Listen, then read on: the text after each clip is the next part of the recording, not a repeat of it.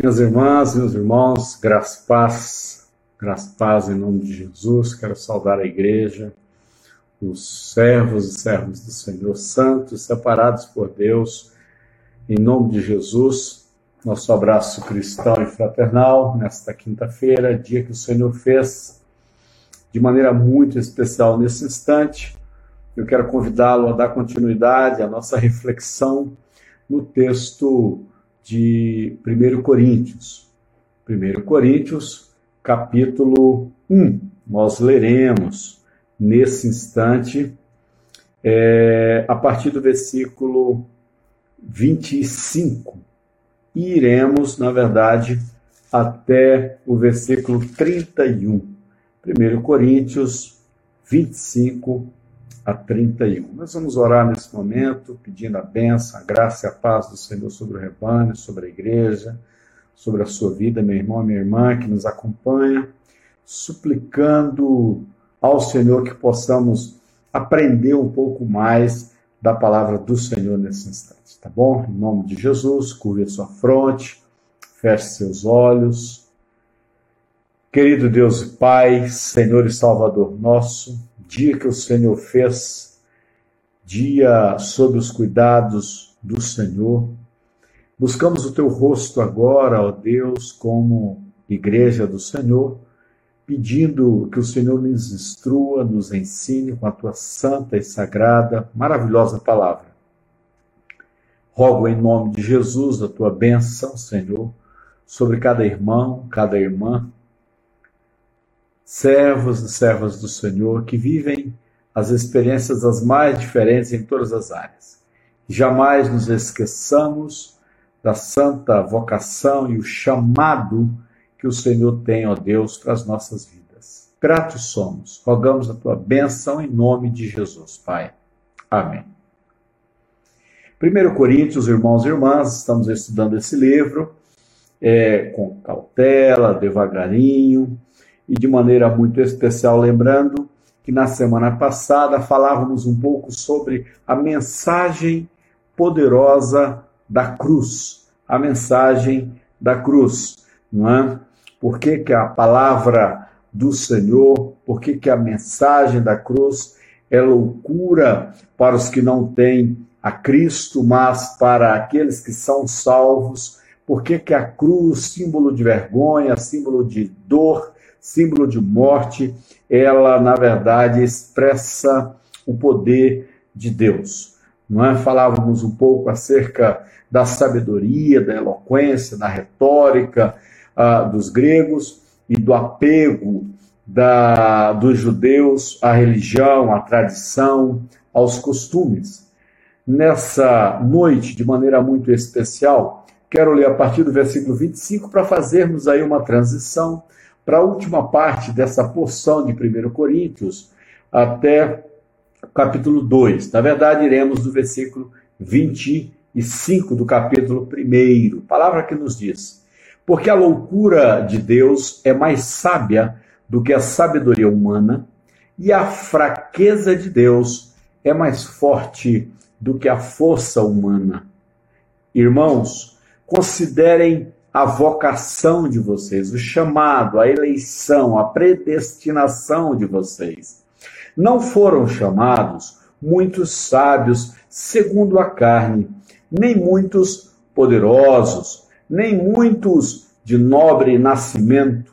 Pelo contrário, Deus escolheu as coisas loucas, as coisas simples, as coisas sem valor do mundo, para envergonhar os sábios e escolheu as coisas fracas do mundo para envergonhar as fortes.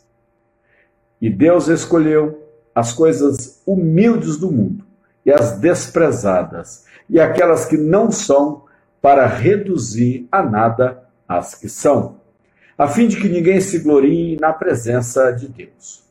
Mas vocês são dele em Cristo Jesus, o qual se tornou para nós, da parte de Deus, sabedoria, justiça, santificação e redenção, para que, como está escrito, aquele que se gloria, glorie-se no Senhor. Queridos irmãos e irmãs, A IPI de Arapongas, organizada de maneira oficial em abril de 1946, teve entre os seus organizadores, plantadores, o pastor itinerante, maravilhoso, servo de Deus, um homem que deixou a sua marca, em especial aqui no norte do Paraná, o reverendo Jonas Dias Martins, reverendo Jonas Dias Martins. A foto, bela foto do culto de organização desta igreja, ali em 1946, mostra o rebanho e também mostra dentre ali os pastores. O primeiro pastor, na verdade, é, que é o pastor designado pelo presbitério para cuidar deste novo campo, campo de Arapongas, reverendo Jonas Dias Martins. Talvez um pouco vale a pena lembrarmos acerca deste maravilhoso servo de Deus. Há um livro cujo título é o apóstolo pé vermelho, não é?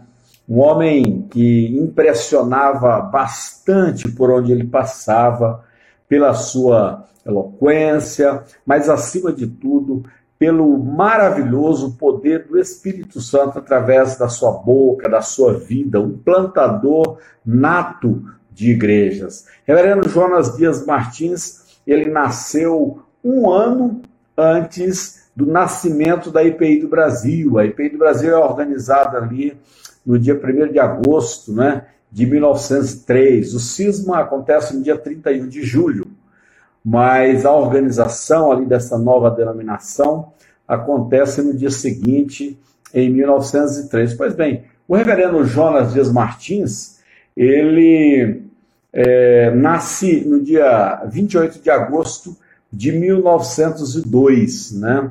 aí é, um ano antes da organização da Igreja Nacional. Nasceu lá em Botucatu, no estado de São Paulo. Reverendo Jonas Dias Martins, um homem é, que era apegadíssimo ao estudo das Sagradas Letras, das Escrituras, é, negro, não é dentro de um contexto extremamente é, racista, um contexto difícil para os protestantes no Brasil naquele instante, um homem que, do ponto de vista da sua humanidade, em especial por causa da cor da sua pele, por causa da sua fé, ele era indiscutivelmente visto como alguém que, de fato, se fosse apenas através da natureza humana e dos seus dons e talentos pessoais, ele, sem dúvida nenhuma, não teria alcançado o êxito que alcançou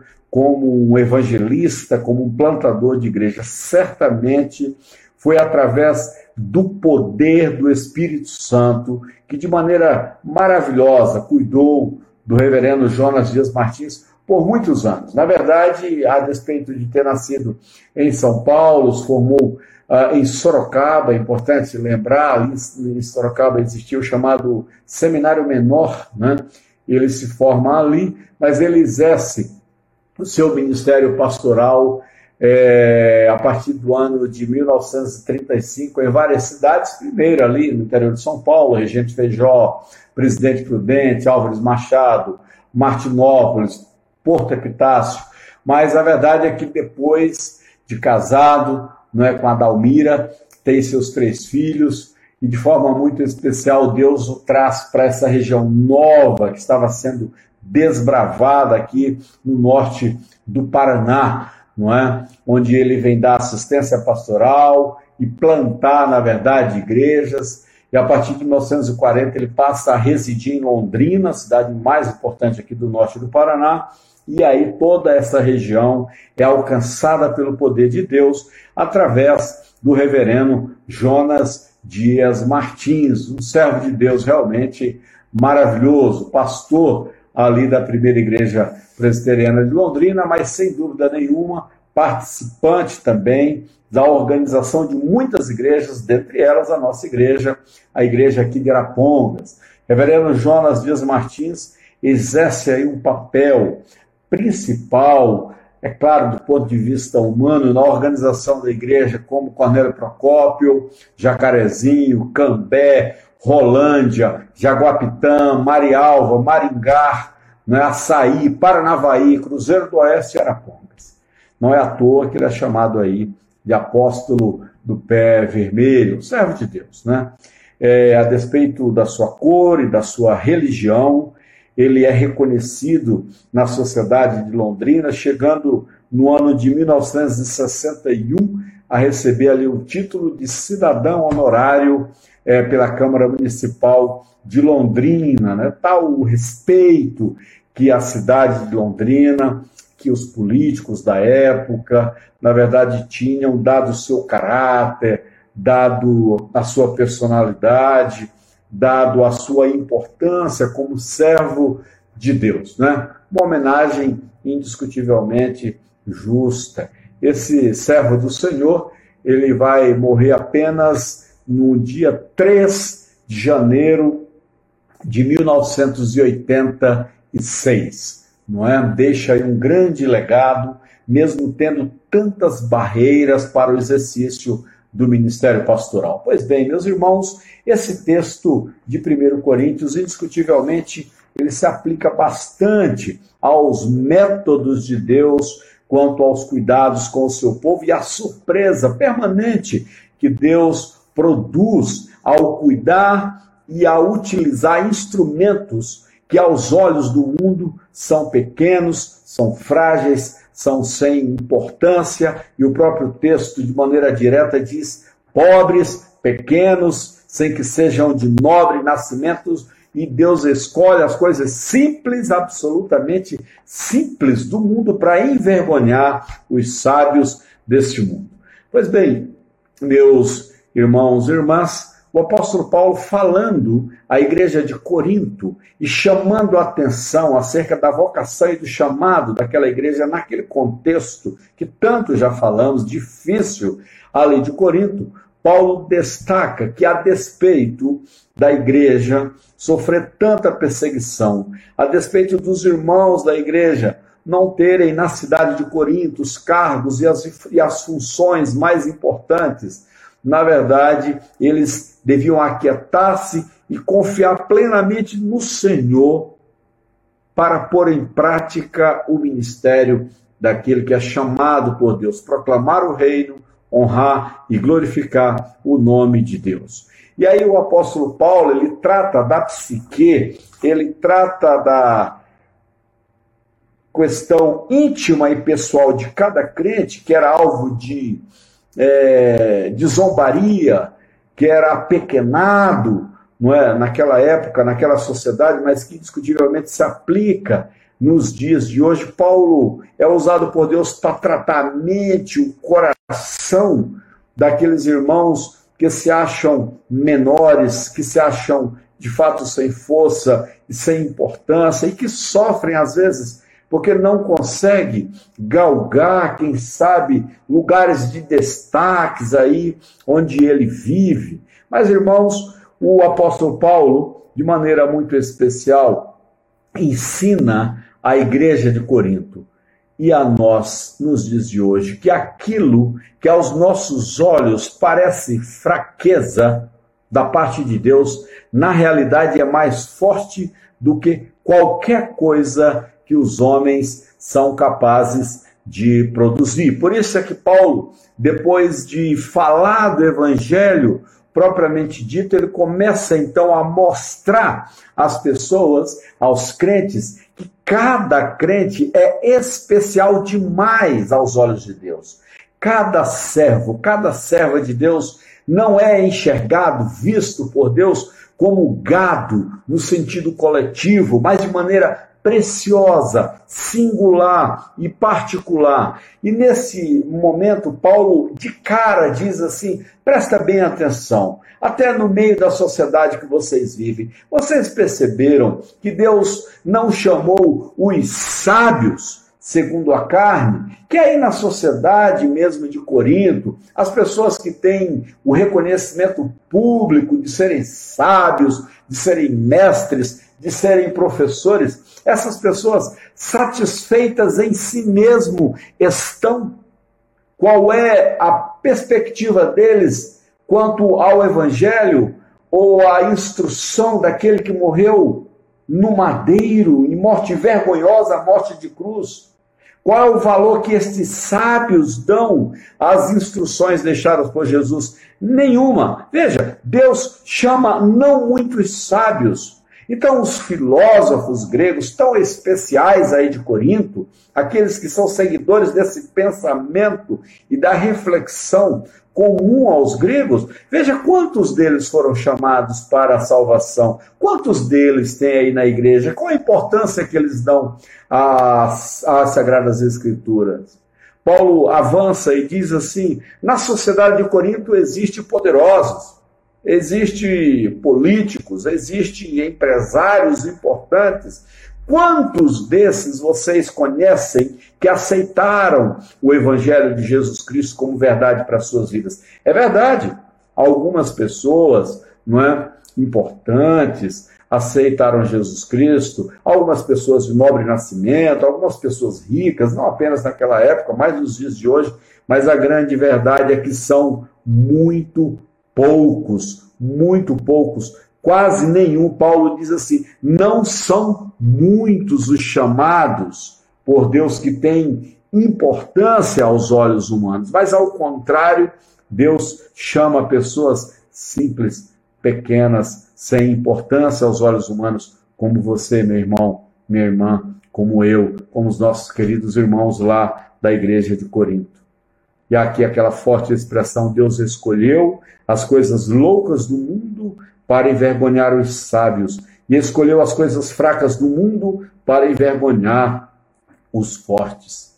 Benção que é a iluminação do Espírito Santo na vida do cristão. A benção que é você testemunhar pessoas muitas vezes simplórias, analfabetas, paupérrimas, pessoas simples, mas que ao olhar para essa pessoa você enxerga literalmente o Espírito Santo de Deus na sua vida, a sabedoria com que ela trata os temas que o cercam, a doçura com que ela adoça o ambiente em que vive, por causa do Espírito Santo de Deus que habita neles. E de maneira muito especial, a própria Bíblia nos relembra e lembra, meus irmãos, que Deus usou trombetas para derrubar as muralhas de Jericó, que Deus reduziu o que era um grande exército. O exército de Gideão tinha 30 mil homens e Deus, de maneira objetiva, escolheu apenas 300 para expulsar ali os exércitos lá do campo de Midian. Amados irmãos, de maneira especial foi com uma queixada de jumento que Deus deu poder a Sansão para ele derrotar um exército inteiro e foram apenas alguns pães, alguns peixes que Jesus usou para alimentar 5 mil pessoas naquele dia que nós conhecemos aí como o milagre da multiplicação dos pães e dos peixes. Deus acrescenta às coisas humildes do mundo, às coisas desprezadas e as que não são. Deus usa, Deus emprega instrumentos promissores para reduzir a nada as coisas que são. Em outras palavras, meus irmãos, Deus se agrada em escolher pessoas que, quem sabe, não têm valor aos olhos do mundo, pessoas que não têm importância aos olhos da sociedade, mas Deus escolhe você, simples, para glorificá-lo. Deus não escolheu e não escolhe ricos, poderosos, pessoas de grande importância, com sobrenomes importantes, para glorificá-lo, mas escolheu a você, querido irmão. Isso tem uma importância muito grande, além do aspecto espiritual, para muito além desse aspecto apenas do mundo religioso e eclesiástico, no campo íntimo e pessoal, isso nos lembra, irmãos, da importância que Deus dá a cada um de nós. Daí nós não podemos estranhar quando a palavra de Deus nos diz que uma pessoa vale muito mais do que o mundo inteiro e de que Deus trata de forma especial a cada homem, a cada mulher, escolhendo as que não têm valor aos olhos do mundo. Deus providencia para que toda a glória seja dada a Ele, através de pessoas simples e não a homens. Por quê, meus irmãos? Porque a salvação pertence somente ao Senhor. Ninguém além do Senhor é digno de ser louvado. Não há um homem na face da terra, não há uma mulher na face da terra que em si tenha méritos ou condição de obrigar a Deus a salvá-lo. Absolutamente é através da graça bendita do nosso Deus. E Paulo fala à igreja de Corinto não é através da filosofia. A filosofia e todo o seu arcabouço de conhecimento nenhum valor tem, nenhum poder tem para salvar uma pessoa. Não é a religião, não é o cabedal de instruções e, quem sabe, os milhares de anos do judaísmo. Não são eles também capazes de salvar uma pessoa e Deus não busca, não quer a glória que venha ou da sabedoria religiosa, da tradição religiosa e nem tampouco da sabedoria humana, mas Deus deseja, Deus ama o louvor e a glória que vem dos simples, daqueles que ele pessoalmente escolheu. Veja a importância que Deus dá, meus irmãos, ao cristão, a você e a mim, com as nossas, com a nossa pequenez, com as nossas limitações, o que esse texto aqui de 1 Coríntios chama de vocação do cristão. A nossa vocação é, portanto, um chamado santo que brotou do coração de Deus e não dos nossos méritos. A nossa vocação ela é celestial, ela nasceu lá nos céus e em nenhuma esfera, em nenhum ponto ou dimensão aqui da terra humana. A nossa vocação, ela parte do coração soberano de Deus. Decisão tomada pelo Senhor, escolha, eleição, predestinação realizada por Deus. Veja como Deus o ama como Deus se importa e tem a você, meu irmão, minha irmã, como alguém especial, de maneira soberana. Ele te escolheu a despeito dos erros, a despeito do seu pecado, a despeito da sua pequenez, a despeito das suas limitações, a despeito da sua pobreza. Você, quando olha para si de maneira honesta e franca, você sabe que você não é digno.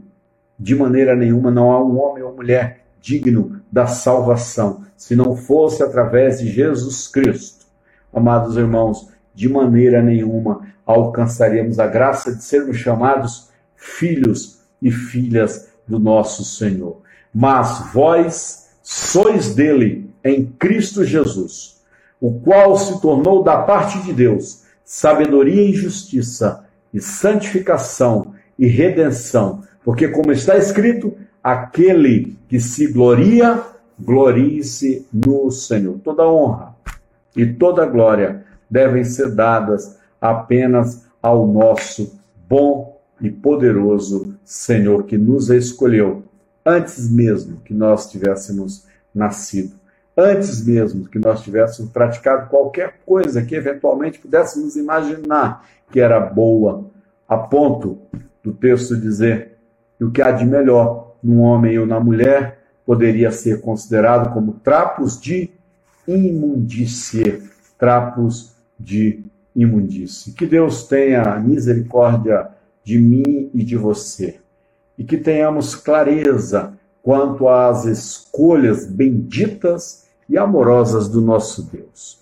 Que o Senhor nos abençoe, em nome de Jesus. Irmãos e irmãs. Amém? Semana que vem Vamos continuar estudando esse texto de 1 Coríntios e o convite é para que você leia de maneira especial o capítulo 2 de Coríntios, tendo aí por base já esse primeiro capítulo de 1 Coríntios, para que nós avancemos no coração de Deus quando estudamos uma carta tão importante escrita pelo Senhor através de Paulo à igreja de Corinto. Tão moderna essa carta, tão atual, não é, meus irmãos? Que Deus abençoe você. Que Deus nos abençoe nos deu a noite de paz e uma sexta-feira abençoadora. E domingo, se Deus permitir, estaremos juntos no templo, louvando, adorando e estudando as Sagradas Escrituras em nome de Jesus. Que Deus nos abençoe. Vamos orar? Querido Deus Pai, nos apequenamos, nos envergonhamos, nos constrangemos diante das Sagradas Escrituras. Quando de maneira maravilhosa, ó Deus de amor, mais uma vez estudamos e aprendemos que é pela graça, tão somente pela graça salvadora do Senhor, primeira do Senhor, que podemos te chamar de Pai. Em nome de Jesus rogamos, ó Deus, que isso seja algo tão especial em nossas vidas que não nos esqueçamos de um só minuto a bênção de termos filhos escolhidos pelo Senhor. Suplicamos a tua graça a tua paz sobre a vida de cada irmão e irmã que acompanha esta palavra. Que o Senhor nos dê uma noite de paz. Amanhã, um bom dia, um bom final de semana. Para a tua honra e glória, Senhor, em nome de Jesus. Amém. Recebei a bênção, meus irmãos e irmãs. Que a graça e a paz do nosso Senhor e Salvador Jesus Cristo, que o amor de Deus, ágape, pleno, puro e absoluto de Deus, esteja sobre a sua vida, meu irmão e minha irmã, a esperança e o fortalecimento do Espírito Santo, hoje e sempre. Amém. Amém. Que Deus nos abençoe.